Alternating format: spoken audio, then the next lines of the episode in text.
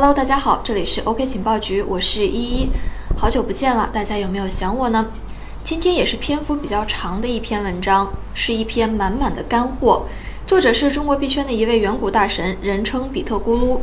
他是庇护社区的创始人，浙江大学的博士，区块链的早期布道者。一三年底翻译了以太坊白皮书。今天我们的音频内容就是他在一八年写的一篇文章，名叫《寻找圣杯》。让一一带大家走进咕噜的经典之作。以下呢是第一人称。看到庇护的小伙伴们有人转载为什么投资区块链？写这篇文章的时候，比特币是二百四十五美元，今天是七千八百八十美元，足足翻了三十二倍。这篇文章是我一五年写的，之后就没有再写。为什么不写呢？说真的，不写是因为自己没什么好处。别人赚钱也不会分你一分钱，亏了就骂你，还会找你的麻烦。所以，二零一四年的夏天，以太坊 ICO 的时候，虽然我极其看好，但是没有公开的支持和宣传，自己默默参与就行了。但是因为如此看好，以至于没忍住，鼓动了身边的一些朋友参与了以太坊的 ICO。我知道这么做是不对的。区块链的第一属性是共识，是社区性，独乐乐不如众乐乐。那么今天我写这篇文章的目的就是：第一，充值信仰，帮助庇护的小伙伴们安心的度过冬天；第二，就是窥探未来的一二。说到冬天啊，各项数据显示，大概率讲，最严寒的冬天还没有到来。真正的底部通常是不会满大街的有人喊抄底的，底部通常是很冷清的，这是历史经验，不一定适用未来。对于真正的长期投资者来说，什么时候是底部其实并没有那么重要，重要的是寻找那些确定性的未来。对于投资，只要抓住一两点的确定性，这就够了。先说结论：第一，四年之内，加密资产的总市值会逼近或者是超过黄金。目前黄金的总市值是八万亿美元。第二。四年内，某个智能合约平台的总市值将超越世界上市值最高的上市公司，目前是苹果公司，九千三百八十二亿美元。也就是说，单个智能合约平台基础通证的总市值超一万亿美元。第三，八年内，基于区块链的超级应用出现，单个项目的市值超过一万亿美元。为什么是四年和八年？因为从比特币的历史数据来看。最长的一次周期是四十八个月，从二零一三年的十二月到二零一七年的十二月，最长的两次波峰之间是四年。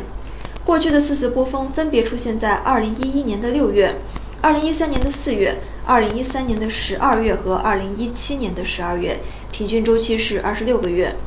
从上一个波峰到现在已经过去了八个月，从现在开始算，四年内至少会再出现一次波峰，出现两次波峰的可能性非常大。八年大概率会经历三到四次周期，比特币每四年产量减半，奥运会和世界杯都是四年举办一次，闰年也是四年一次，是不是巧合呢？如果把自己的时间尺度调整到四年而不是四天，那么你将更从容地参与区块链事业。四年不长的，就是一个大学本科而已嘛。先说第一个结论：四年内加密市值的总市值将会逼近或者是超过黄金。目前黄金的总市值是八万亿美元。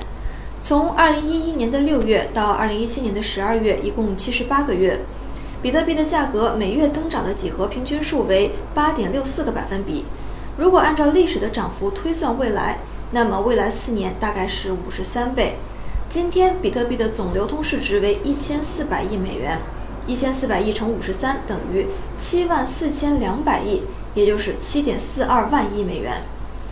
考虑到比特币占总数字货币的市值一直在下降，从二零一一年的百分之九十五以上到今天的百分之五十二，包括 BCH 的市值啊，从大时间的跨度来讲，比特币占总体加密货币市场的市值仍旧会继续下降。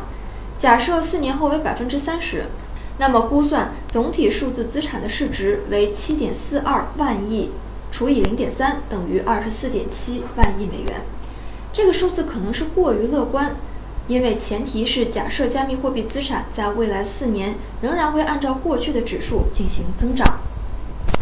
我们从另一个维度来看，二十四点七万亿美元这个数字，目前啊，美元的 M2 为十四点一万亿美元，二零一七年全球上市公司的股票总市值为七十九点二万亿美元。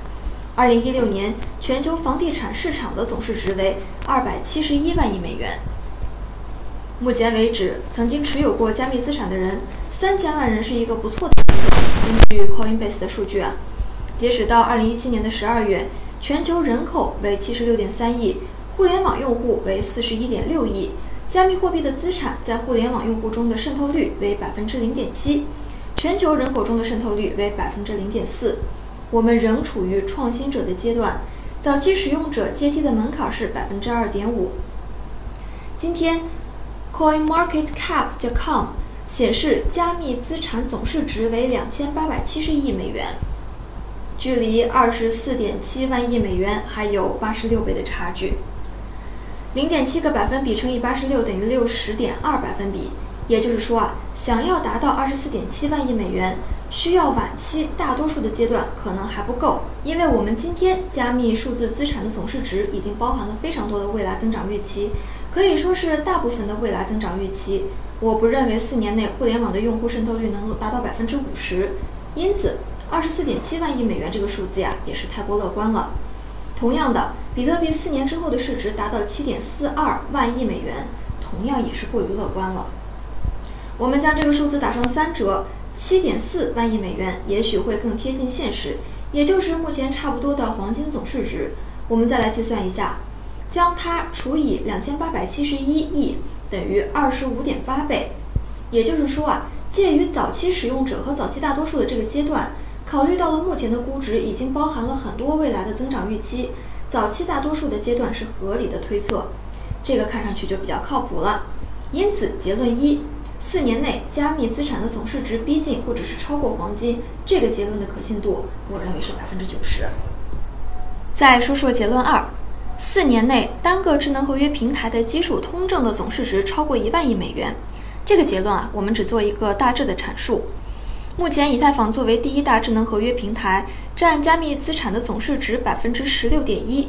假设这个比例保持不变，那么根据结论一，七点四万亿乘以百分之十六点一等于一点一九一四万亿，大约是一点二万亿美元。请注意啊，我没有说以太坊在四年之后会成为一点二万亿美元的市值，不要混淆哦。超大规模的智能合约平台是我们要寻找的圣杯之一。目前的智能合约平台最需要解决的问题就是规模和容量的问题，最最重要和急迫，没有之一。规模和容量翻译成技术语言就是可扩展性和吞吐量。超大容量意味着使用便宜，使用便宜才会带来应用的爆发。四 G 手机的流量变得便宜，才开启了类似于抖音短视频之类的流行应用。在这之前是图文、电商、打车等应用为主。类比于目前的智能合约平台，现在只能处理文字，所以只能作为电子邮件之类的应用，例如通证转账等，顶多啊，也就是搞个以太猫。现在的智能合约平台有点类似于早期的托管服务，二十多个网站都架设在同一个服务器上，共享计算、储存、带宽等资源。当一个网站的访问量爆发时，就会严重影响其他网站的正常服务。以太坊用来分配资源的方式是价高者得，EOS 的方式则是出售所有权，保障最低的使用份额。当其他人闲置不用的时候，可以超出最低份额使用一些资源。那么，智能合约平台之间的竞争，在可以预见的将来，主要是容量和规模的竞争。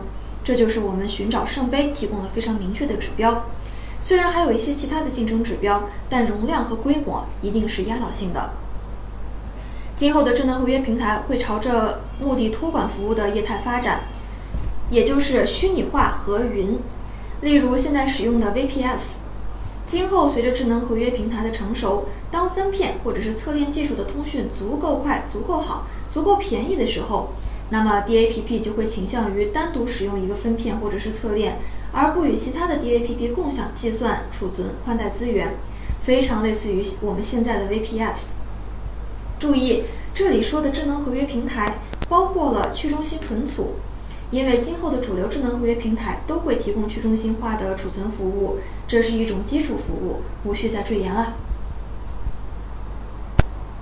Kelly Samney 认为，智能合约平台的网络效应并没有像操作系统那么强，甚至毫无网络效应，因为他们没有锁定终端的用户。其实他们更像是一种编程语言。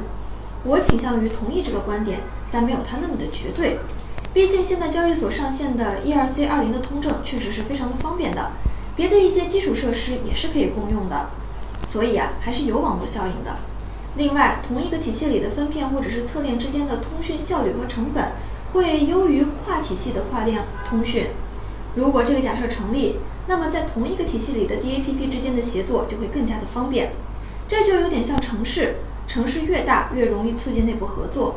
城市是有网络效应的，它的网络指数是一点一五，城市的产出正比于人口乘上一个百分之一点一五。数参考万维钢的《精英日课》第一百二十八期。另外，凯利自己也同意，某个或某些智能合约平台会变得非常常用和有用，以至于人们会将它们的基础通证作用作为价值储存的媒介。通用的价值储存是凯利认为的圣杯，我完全同意这一点。价值储存的需求在当今的人类社会估值应该是在几十万亿美元，但是考虑到价值储存的网络效应不是最强的那一种，那么今后的世界还会存在多种通用的价值储存的媒介。根据上面的分析，再结合一开始我们提出的一点二万亿美元的历史数据推演的结果，我们认为结论二是站得住脚的。四年内，单个智能合约平台的基础通证总市值超过一万亿美元，这个结论的可信度可以达七十分。第三点，八年内基于区块链的超级应用出现，单个项目的市值超过一万亿美元，这个结论有点像一次长距离射击，没有那么大的把握。毕竟未来的时间太远，而且要基于智能合约平台技术的成熟有前置条件。那么暂且给这个结论设置可信度为百分之五十吧。我们先说说理由。首先，区块链是全球性的协作，那么超级 DAPP 也是全球性的。目前，苹果、Google 这样的跨国公司市值都已经逼近一万亿美元。如果把一条公有链比作一个国家的话，那么超级 DAPP 就像是跨国公司。它们不仅仅局限于某一条公有链，之前已经阐述，智能合约平台具有一定的网络效应，但不是超强网络效应。那么未来的格局不会极端分散，但也不会是一条链就统治世界。而且呀，公有链之间会有一定的跨链沟通机制，所以超级 DAPP 大概率上是基于多链的，而不是基于某一个单链。毕竟你看啊，微信都已经不仅仅局限于中国了。DAPP 的圣杯预测其实是几乎不可能的任务，因为时间距离太远了。就像1997年的时候，是完全无法预测会出现滴滴打车、微信这样的应用的。潜在的 DAPP 圣杯一定是从根本上解决了全人类所面临的那些应用，它们具有普遍性。发挥一下想象力，我觉得可能的 DAPP 圣杯，第一点是基于算法的稳定币，实现去中心化的全国央行。第二点是比特币本身，第三点是基于密码学的身份体系，比如说自主身份以及衍生出来的信任网络。简单来说一下理由啊，第一点呢，先说一个事实，美元是这个世界目前做的最值钱的产品，因为市场给它的估值是十四点一万亿美元。是的，货币是一种产品，美元的产品经理啊就是美联储，美元满足了对货币稳定的需求。另外，它是高可用的，基础设施完备，拥有完善的全球支付体系。但是美元有缺点：第一，它是有主货币，有主就意味着压迫和不公平，哪里有压迫，哪里就有反抗；第二，它的全球支付体系在区块链技术面前已经落伍了。当然，基础设施也是可以升级的，但是根据历史的经验，通常不太可能快速升级成功。参考柯达公司啊，抽象的去看，央行其实是一套算法。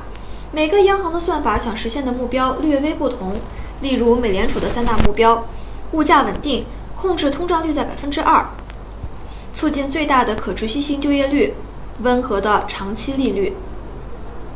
基于算法的中心化的全球央行与美联储的目标肯定会不一样。第二呢，是有一种说法，如果比特币的市值变得足够大，那么它的币值就会变得足够稳定，以至于可以直接当货币。用于定价支付以及价值存储。之前说啊，货币是一种产品，比特币本身就是一种算法央行，它的算法就更简单了。发行速度每四年减半，最大总量恒定为两千一百万枚。比特币的先发优势以及结合这套简单的央行算法，是不是足够好，能够让它成为 DAPP 圣杯？只有时间才能够证明。第三点，加密身份体系，我认为是今后 Web 三点零的入口，是每个人的必需品。